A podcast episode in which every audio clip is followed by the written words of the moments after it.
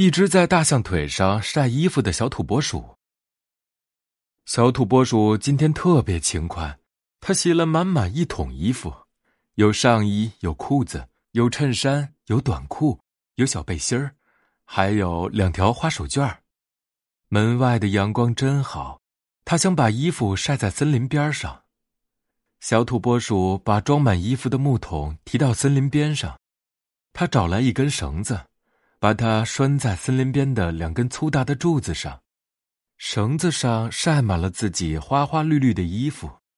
晒好衣服，小土拨鼠提着空木头，唱着开心的歌走了。这小东西就这么走了。柱子突然开口说起话来，可是小土拨鼠一点也没有听到。原来，刚才小土拨鼠把绳子拴在了大象的两条腿上。他还以为这是柱子呢。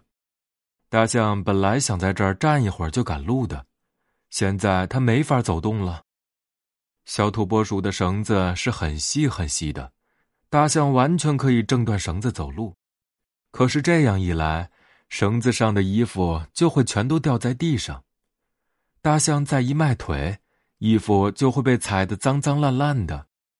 小土拨鼠洗干净这些衣服真不容易。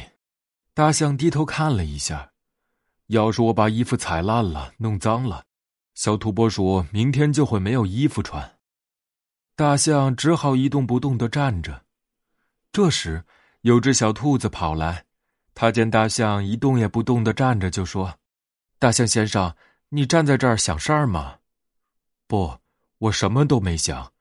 不过你瞧瞧，粗心的小土拨鼠把我的两条腿当柱子了。”他在这里晒了这么多的衣服，小兔子一看，不由得哈哈大笑起来。不过，他很同情好心的大象。小兔子心想：大象这样一动不动的站着，挺闷的。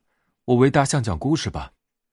小兔子把它肚子里的故事都翻了出来，他一连给大象讲了二十三个故事，小土拨鼠才挎着竹篮子来收晾干的衣服。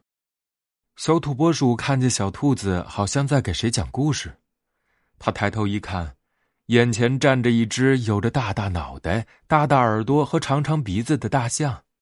再一看，自己把衣服晾在了大象两条腿上，小土拨鼠不好意思的叫了起来，说：“我太粗心了，大象先生，真对不起，我是一只糊涂的小土拨鼠。不，你是一只勤快的、挺有趣的小土拨鼠。”大象说：“小土拨鼠连忙收下衣服，解下绳子。他摸摸自己口袋里还有三块糖，他把糖都送给了大象，说：‘对不起，这点糖对一只大象来说是太少了。’不，大象说是太多了。大象把一块糖给了勤快的小土拨鼠，再分一块给很会讲故事的小兔子。好朋友们吃着糖，小兔子说。”你们还想听我讲故事吗？当然愿意。大象和小土拨鼠高兴地说：“小兔子开始讲它的第二十四个故事了。这个故事叫《一只在大象腿上晒衣服的小土拨鼠》。”